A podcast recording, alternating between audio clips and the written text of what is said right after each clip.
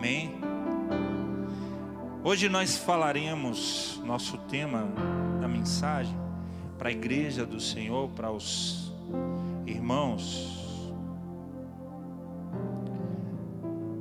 é a passagem que Jesus dá os últimos recados, as últimas instruções aos filhos dele, aos apóstolos.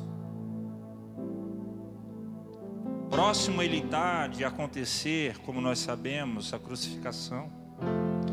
Então ele chama. E o nosso tema é ânimo. Ânimo para vencer as lutas. Estamos passando por um processo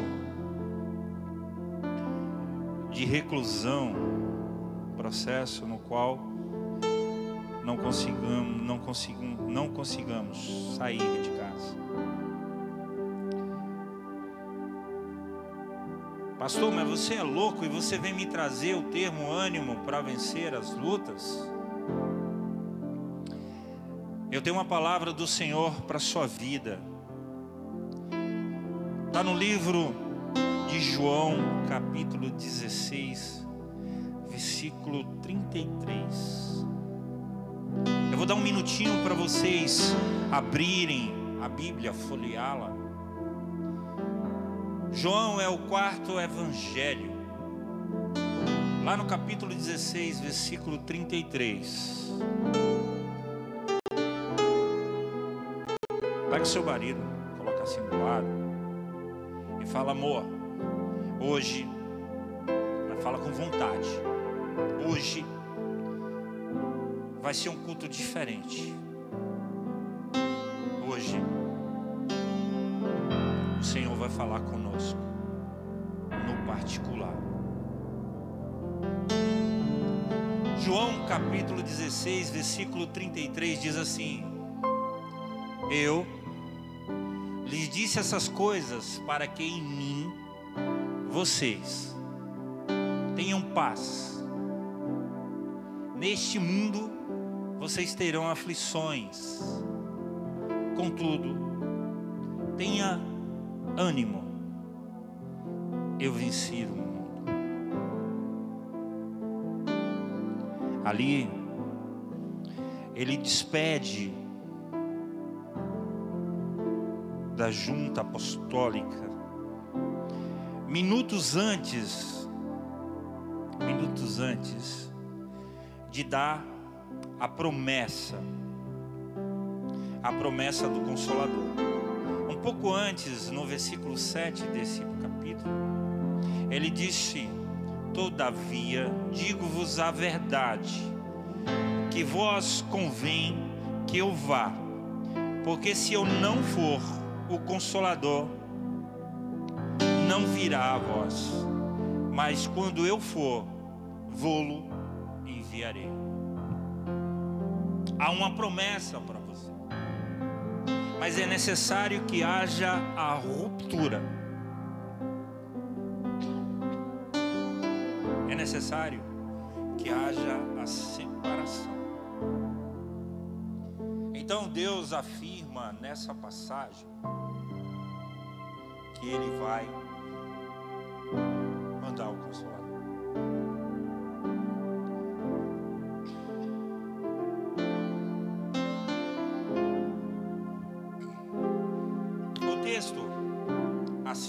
Citado,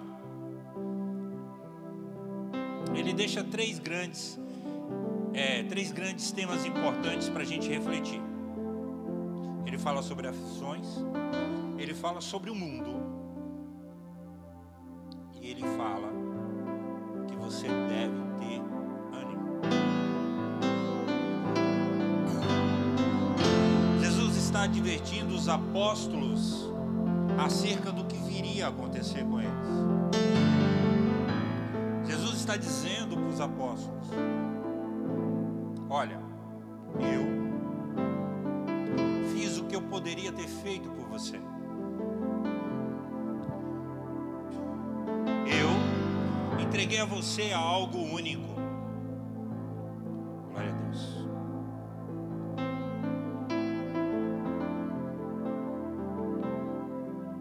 Tenho falado acerca do amor de Deus na sua vida. Eu tenho falado acerca do sentimento de Deus na sua vida. Eu tenho cuidado de você. Mas, porém, eu devo ir embora. Porque é necessário que haja algo novo sobre você. É necessário que haja um começar de novo. É necessário que o seu ministério aconteça. Ruptura, a separação dói, machuca. Nós não fomos criados para que haja separação. Em meio àquele desespero, os apóstolos olham para Jesus, porque eles não entendem o que está acontecendo. E ali, naquele momento, acontece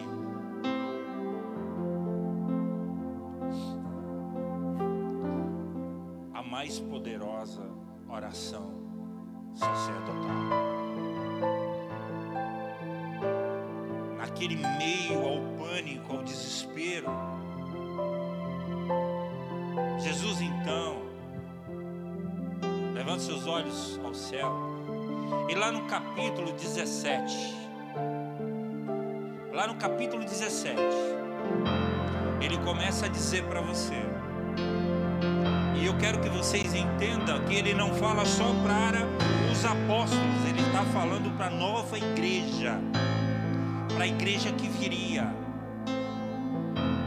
Ele fala no versículo 1, do capítulo 17.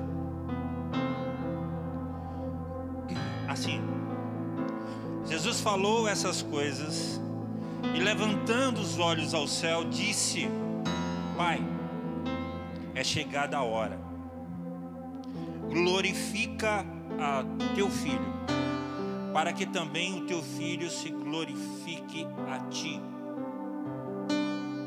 Ele está dizendo: estou indo embora. No versículo 11 do mesmo capítulo, então ele começa a rogar pela nova igreja. Ele começa a dizer o que virá acontecer. E assim diz: Não ficarei mais no mundo, mas eles ainda estão no mundo. E eu vou para ti, Pai Santo. Protege-os em teu nome, o nome que me deste para que seja um, assim como eu, eu e você somos um. 12. Enquanto estava com eles, eu os protegi e os guardei pelo nome que me destes. Nenhum deles se perdeu, a não ser aquele que estava destinado à perdição, para que se cumprisse as Escrituras.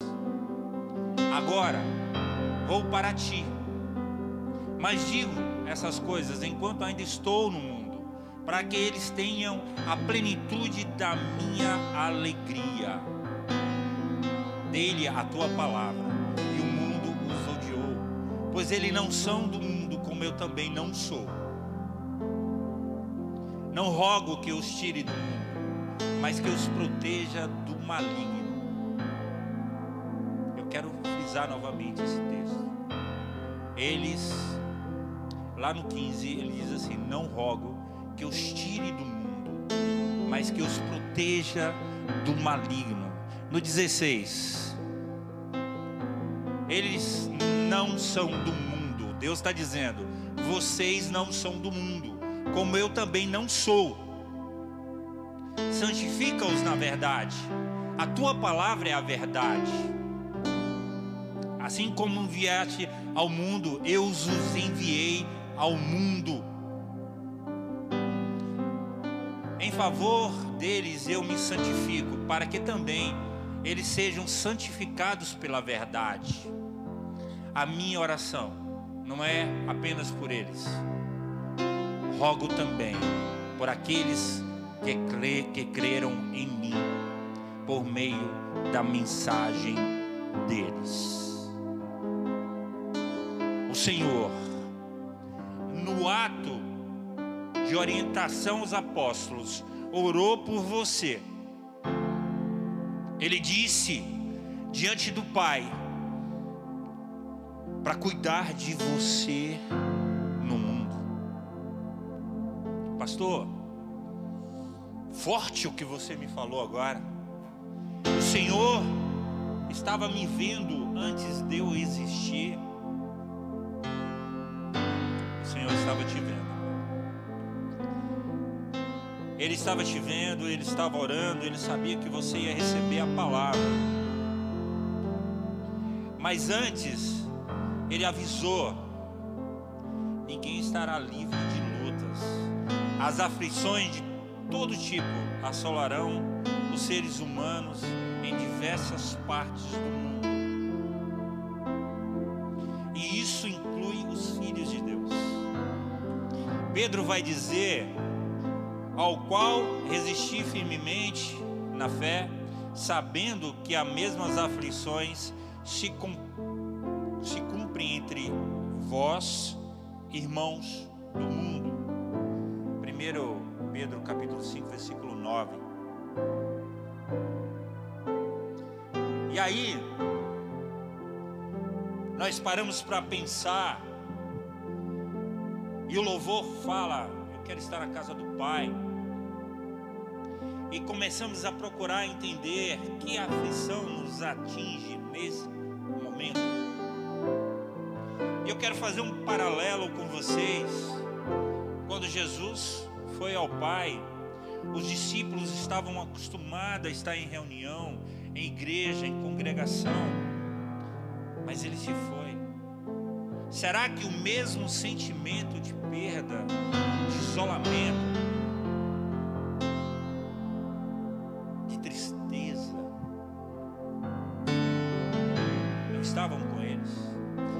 mesmo sentimento de não poder abraçar, de não poder beijar,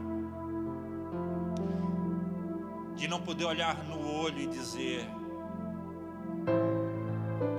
Eu amo você.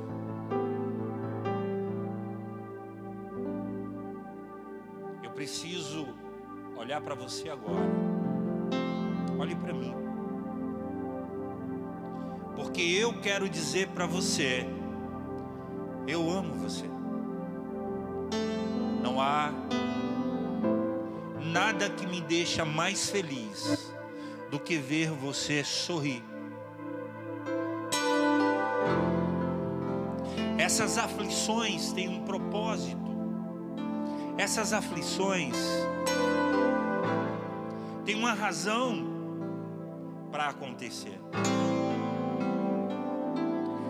Pastor, mas eu pergunto a você, mas como, como eu posso ter ânimo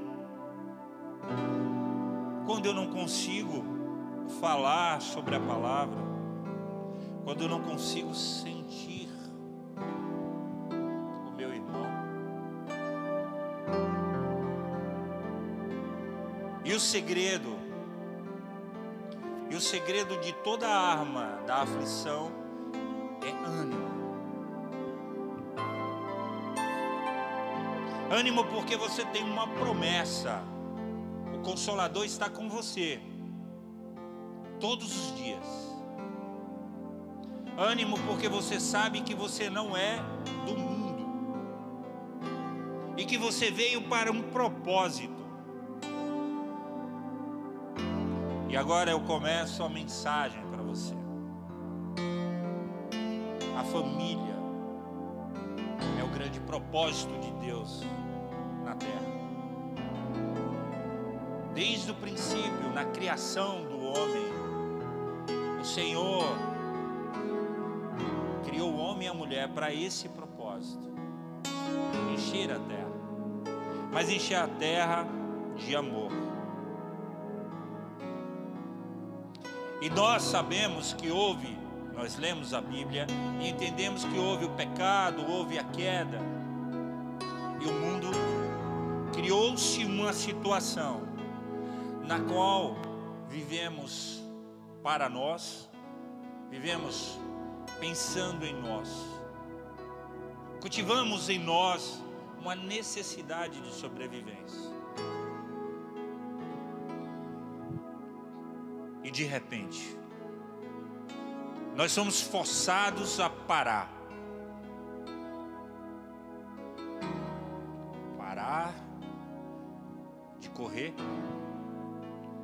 parar de pensar no trabalho. Fomos forçados a ficar em casa e ver as pequenas coisas que antes passava desapercebidas que hoje move a nossa vida. Eu observo a minha filha, às vezes eu fico sentado e ela dormindo, e a carinha de anjo que ela tem,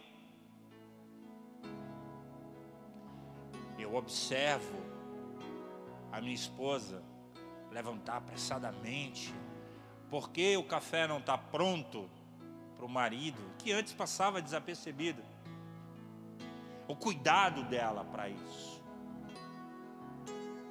Mas a nossa correria nos deteve de perceber esses pequenos detalhes. Ficamos tão preocupados em montar uma história, em construir um patrimônio, em dar o melhor para a nossa família, que esquecemos o que realmente é o melhor para essa família. Que a sua presença é o melhor para a família. João, 1 João, versículo, capítulo 2, versículo 15, vem dizer: Não ameis o mundo, nem o que no mundo há se alguém ama o mundo, o amor do Pai não está nele. Nós cristãos estamos acostumados a ir para a igreja como resposta ou como pensamento de louvar ao Senhor, mas esquecemos que o principal é em casa Quer louvar ao Senhor com o que você tem de melhor em casa. E eu não estou falando, irmãos, eu quero que vocês entendam. Eu não estou falando que você deva, por uma ou outra razão, não colocar seus pontos de vista na sua casa, questionar. Mas você precisa proporcionar a oportunidade da sua família viver com você. Nessa manhã eu vim falar com você. Eu vim entregar para você algo que você vem sentindo, agindo, mesmo sendo crente, mesmo indo aos cultos online,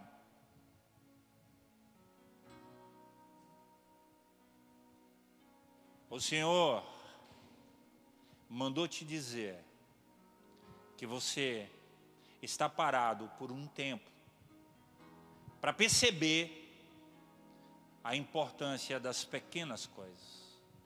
Eu acredito que essa pandemia alcançou o mundo por uma razão. Uma única razão.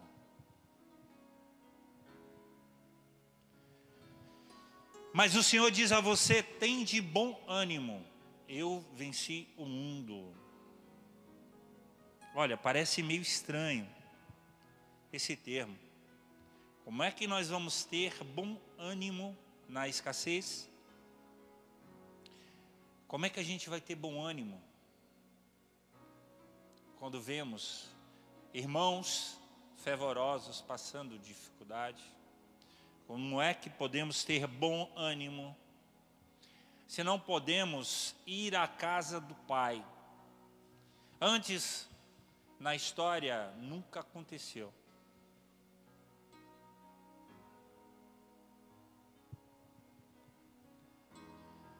Aí Paulo, ele vem falar no livro, no 1 Coríntios, no capítulo 13, versículo 12, ele vem falar, para que você possa entender. Eu vou repetir para você. Paulo vem falar, lá naquela época, o que você precisa entender hoje.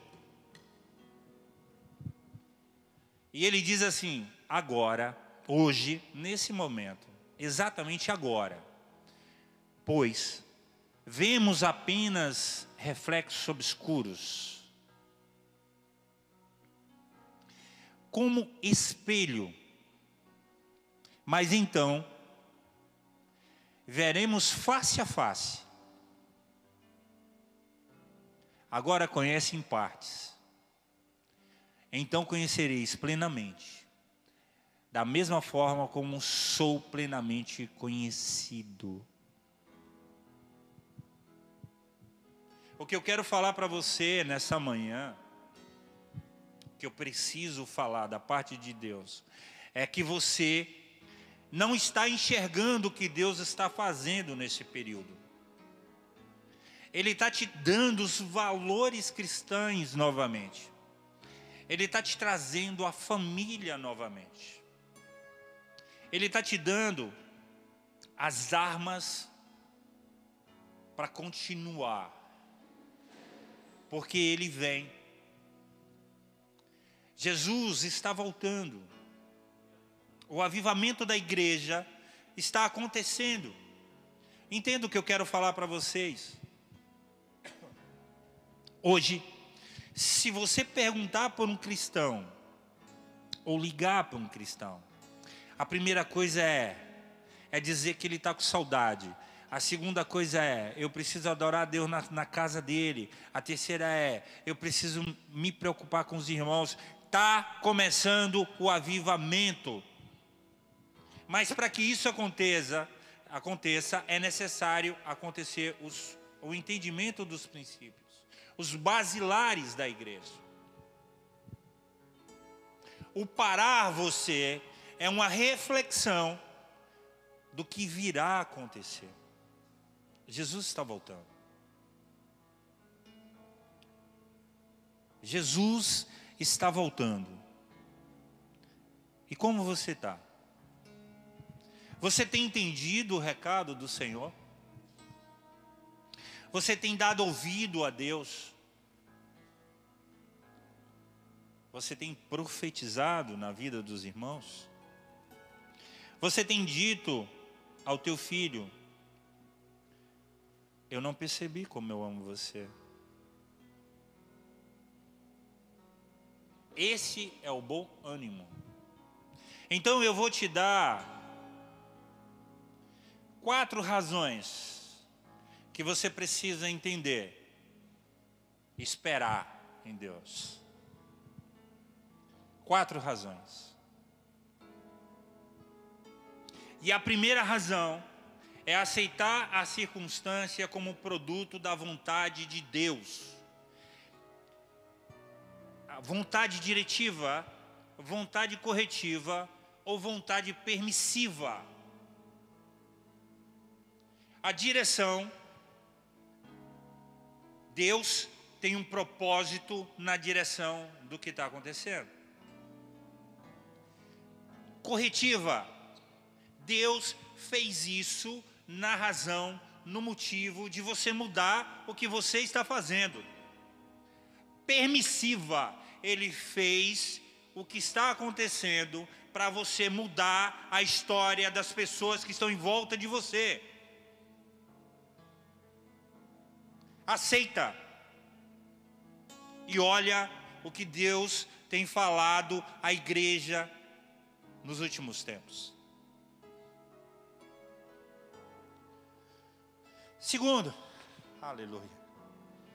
Procura compreender a lição de cada acontecimento, da demora ou da bênção. Deus tem um plano eterno. Escute o que eu vou falar. Deus tem um plano eterno para você. Pastor, não, peraí, peraí, agora você exagerou. Como assim? Deus tem um plano eterno para você. Jeremias 1,5 vai dizer assim: Antes, antes que te formei, quem falou? Deus.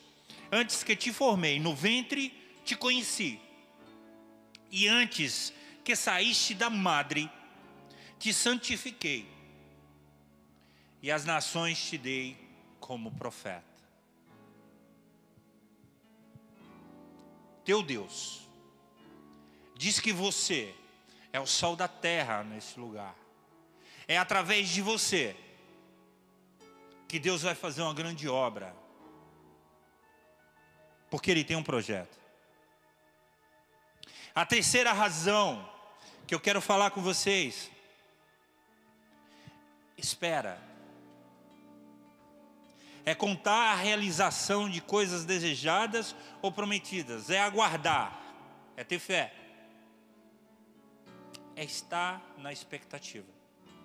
Lembra da parábola das dez virgens? E ela esperava que o noivo viesse. Haviam cinco que estavam na expectativa, mas havia cinco que estavam dispersas o que aconteceu. Expectativa da vinda de Jesus, expectativa do avivamento da igreja, expectativa do mover do teu ministério. Continue na fé. Continue na fé. Uf. Pastor, e qual é a última? Pergunta para mim. Eu estou falando com você. Eu faço questão de falar com você que está me vendo. Pergunta: qual é a última? Não se precipite nas suas decisões. São as suas decisões que irão mudar os planos de Deus são as suas decisões que podem atrapalhar o que Deus tem para a sua vida. Medite sobre isso. Eu quero falar com você sobre isso porque Deus me mandou falar para você. Calma. Avalie. Deus não te falou, Deus não mostrou para você o projeto, porque se ele fala para você, você meteria a mão. Você poderia atrapalhar. Ouça. Amados, igreja do Senhor. Quando um homem sobe ao púlpito e ele traz uma mensagem de Deus para a sua vida, ouça como a própria voz do Senhor, como algo que Deus precisa te mostrar, precisa te alcançar. A tua família precisa de você. Valorize esses momentos, porque o avivamento está chegando. O, aviva... o avivamento do Senhor está chegando. O que fazer? Aí, aí eu recorro ao o mais conhecido como um homem mais inteligente na sua atualidade, que foi Salomão. Eclesiastes capítulo 8, versículo 3. Depois nós vamos ler capítulo 8, versículo 6. Eu até achei muito estranho quando eu olhei essa, esse texto, porque Salomão ele não viveu com Jesus Cristo. Eu quero lhe, lhe dizer que já antes de Jesus vir, ele já estava falando para você o que iria acontecer nos dias hoje. Eclesiastes capítulo 8, versículo 3, ele diz assim: Não te apresses a sair da presença dEle. Não te apresses a sair da presença dEle. nem persista em alguma coisa má, porque Ele faz tudo o que quer. Não dá para trazer um avivamento à igreja se não houver uma paralisação, um reconhecimento. Você não sente fome se não sentir a falta da comida em casa. Você não sente necessidade do trabalho se não tiver dinheiro, se tiver dinheiro no bolso. Você não sente a dificuldade de pegar um ônibus se o teu carro estiver na porta. Tem que haver uma paralisação. Você foi parado por um tempo para que você retorne avivado, crente, convicto. No versículo 6 do mesmo capítulo, ele diz a grande chave, o que eu quero falar para você. Pois, repita comigo, pois há uma hora certa e também uma maneira certa de agir para cada situação. O sofrimento de um homem, no entanto, pesa muito sobre ele. Tem de bom ânimo, eu quero profetizar, levanta sua mão. Aonde você está agora, levanta sua mão, vou profetizar sobre sua vida. Eu profetizo que você alcance o avivamento da igreja do Senhor, que através de você seja curado, que os milagres que acontecerão sobre a sua vida transborde no seu lar, na sua casa, na vizinhança, e todos que conheçam você saberão que você é um cristão nessa terra. Não podemos, não podemos ficar sem o ânimo, porque temos a promessa do Senhor, temos a certeza da salvação. Somos escolhidos, nação escolhida do Senhor, para o novo avivamento.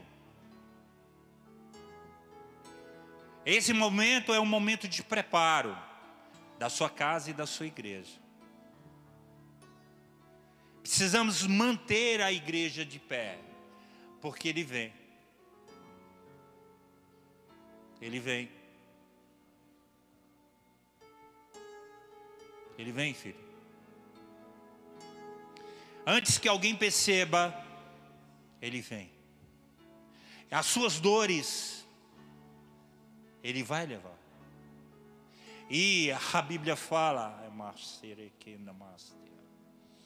a Bíblia fala que os teus filhos profetizarão. Eu creio eu creio nesse avivamento. Eu creio. Eu vejo uma igreja como uma igreja que antes nunca houve na terra. Uma igreja que aonde ele passar acontecerá milagres. Aonde tocar, não somente o pastor, mas todos que estão na igreja. Aonde passar, haverá cura, haverá libertação. Eu creio.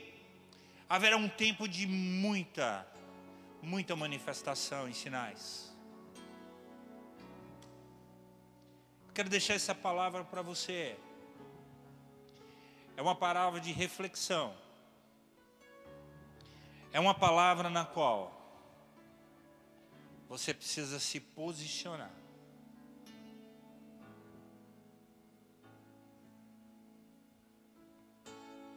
Você precisa ouvir não só com o coração, mas com o sentimento. Não só com a cabeça, mas com a razão. Porque Deus, Deus fala hoje para você, eu parei você, porque o que vai vir e o que virá é maior é bem maior. É bem maior do que você possa imaginar. O que virá mudará tudo que está em volta de você. Cantemos.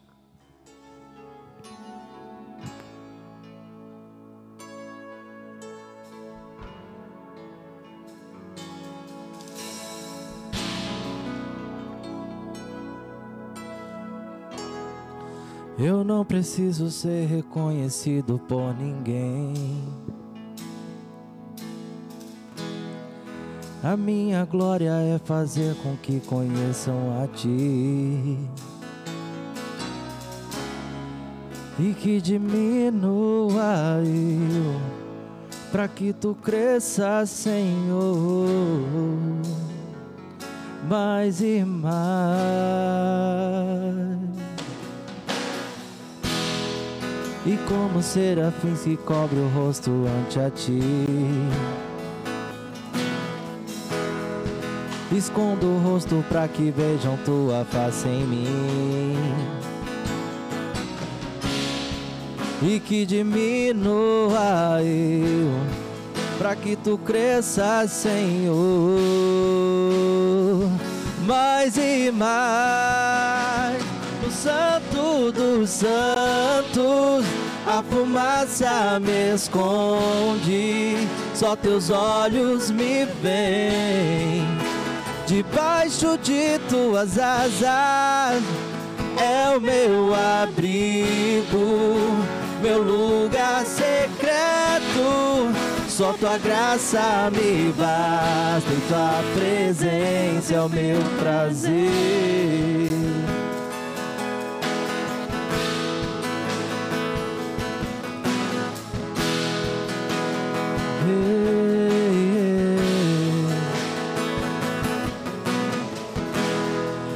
Eu não preciso ser reconhecido por ninguém. A minha glória é fazer com que conheçam a Ti e que diminua eu, para que Tu cresças, Senhor, mais e mais. Como serafins que cobre o rosto ante a ti. Escondo o rosto para que vejam tua face em mim. E que diminua eu para que tu cresças, Senhor. Mais e mais no santo dos santos a fumaça me esconde, só teus olhos me veem. Debaixo de tuas asas é o meu abrigo, meu lugar secreto. Só tua graça me basta tua presença é o meu prazer. Meu prazer. Cadê você? Olha para mim. Olha para mim. A Bíblia fala que os olhos são espelho da alma. Olha para mim. O que você está fazendo? O que você está fazendo que ainda não entendeu o propósito de Deus na sua família? O que você está fazendo que não se posicionou? Que não buscou mais estar com Deus? O que você está fazendo? Você não ora mais? Você não jejua mais?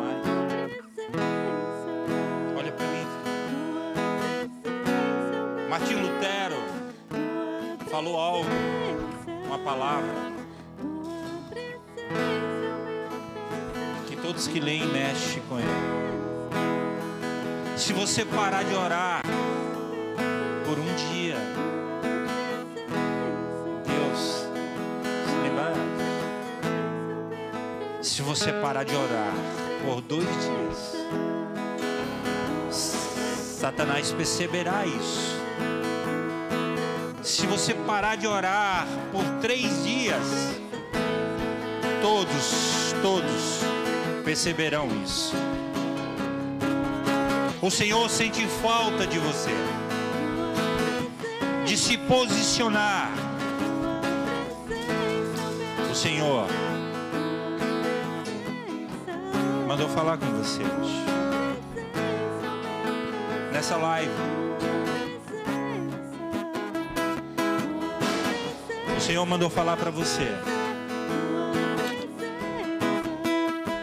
Para reconhecê-lo publicamente. É a pública profissão de fé. Se você sentiu no coração que precisa mudar o seu posicionamento, escreve, coloca aí. Eu te garanto que alguém vai te procurar, que vai orar por você. Se você sente que falta um posicionamento, se você percebeu que por conta dessa pandemia muita coisa ficou oculta em você,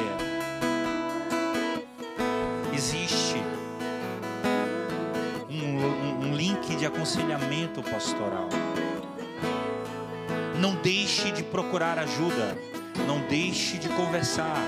Nós também sentimos a sua falta.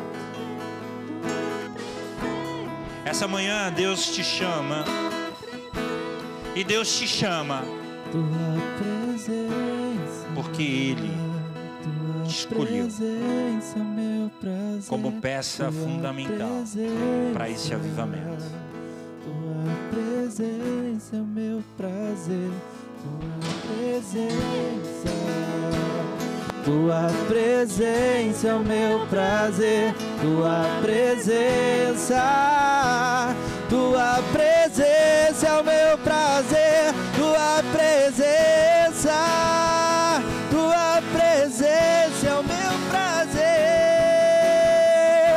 Senhor. No santo do santo, a fumaça me esconde, só teus olhos me veem. Debaixo de tuas asas é o meu abrigo, meu lugar secreto. Só tua graça me bate, tua presença é o meu prazer.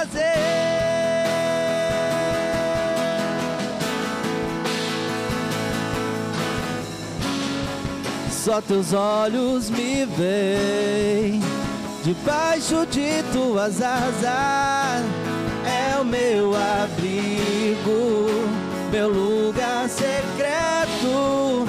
Só tua graça me bate, tua presença é o meu prazer.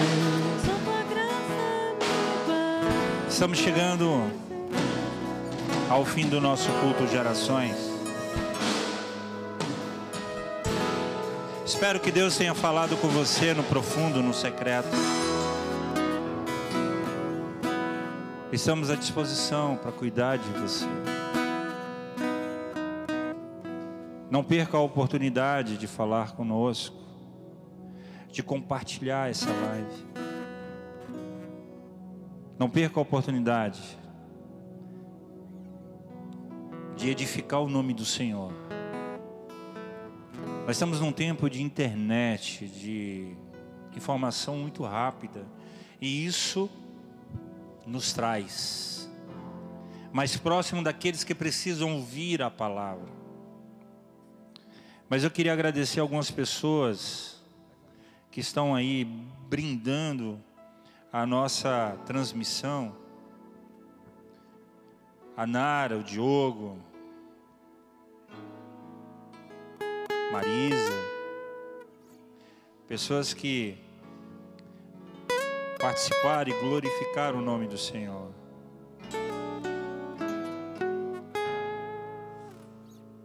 A minha esposa Cássia, Fernanda, a Niceia, Maria, Linete, a Dulce, Estela, Fernando.